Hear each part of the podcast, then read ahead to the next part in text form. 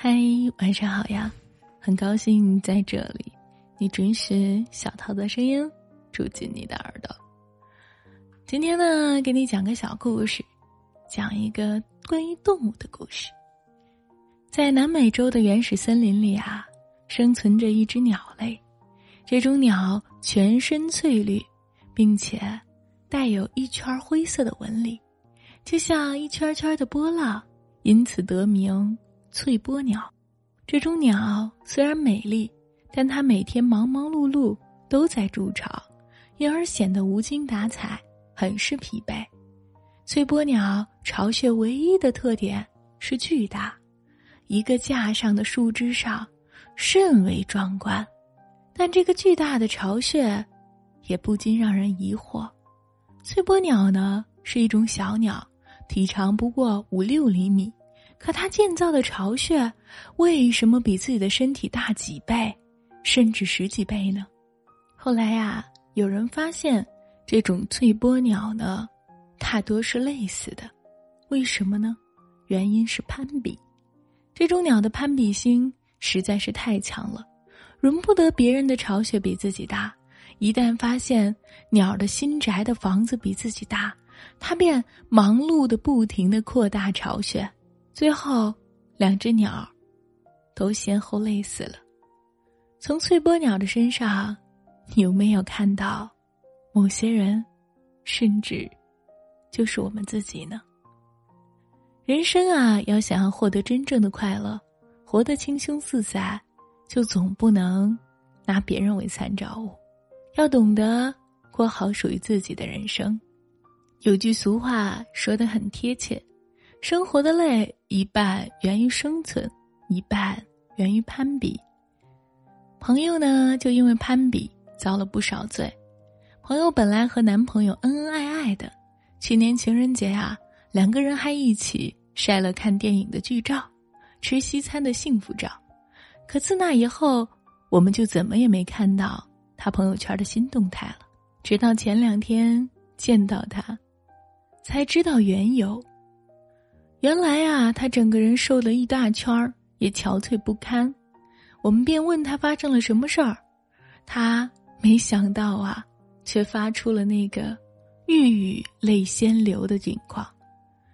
他说：“这都怪他自己，就是在去年情人节的那天晚上，和男朋友约完会之后，他回家刷朋友圈，才发现自己身边的朋友都在撒狗粮，什么九十九朵玫瑰花、名牌包包。”浪漫烛光晚餐，越往下刷，越觉得自己委屈、愤怒，感觉自己有个小猫爪在挠自己的心。于是整个晚上，她都在想这件事，越想就越觉得对自己的男朋友不满，嫌弃他也不够浪漫，更不够爱自己。第二天还找男朋友大吵了一架，之后啊，两个人也经常会因为攀比的事情吵架。最后，两个人的感情破裂，分了手。分手后的朋友十分的伤心，茶饭不思，也因此啊，工作出了些差错，被老板炒了鱿鱼。如今他终于明白，这一切都是因为自己的盲目攀比，选择性的屏蔽了自己男友对他所有的关心，才导致今天的结局。实际上啊，比较似乎充斥在我们生活中的各个阶段。生下来会比谁长得快，读书的时候比谁成绩好，毕业之后比谁工作赚的钱多。你此时此刻处于哪个比较的阶段呢？结婚之后呢，又会比谁的伴侣更优秀，甚至老了，都会比谁的子女更孝顺。可我们都忘了，我们工作和生活的意义不在于和别人攀比，而在于做更好的自己。这才是最大的成功。这个世界上，每个人都有不足的一面，当然了，每个人也会有美好的一面。若斤斤计较那些丑陋的一面，陷于攀比的困境之中，那免不了终日愁苦。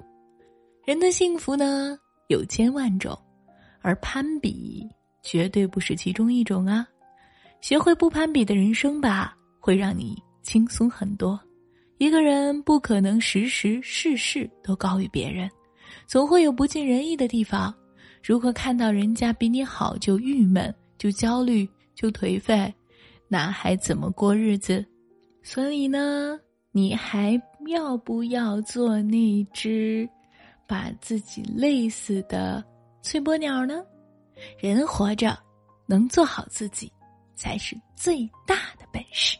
今晚，我们一起睡个好觉，明天继续奋斗，做一个更好的自己。加油，晚安，亲爱的你，一夜无梦，明晚见。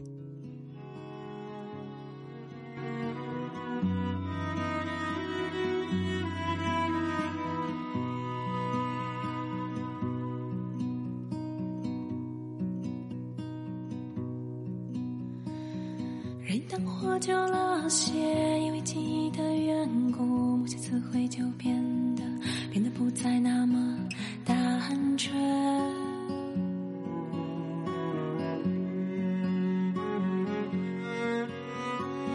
小时候感受就是书爬上面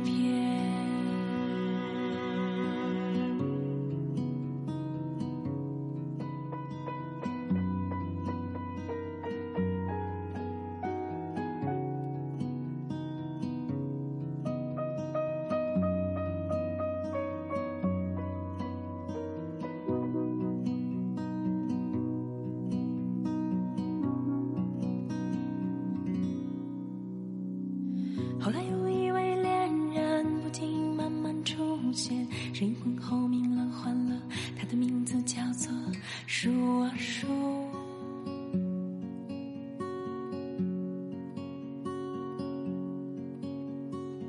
和他走过一段路，和他说过很多话，以为会留住些什么，却很快就说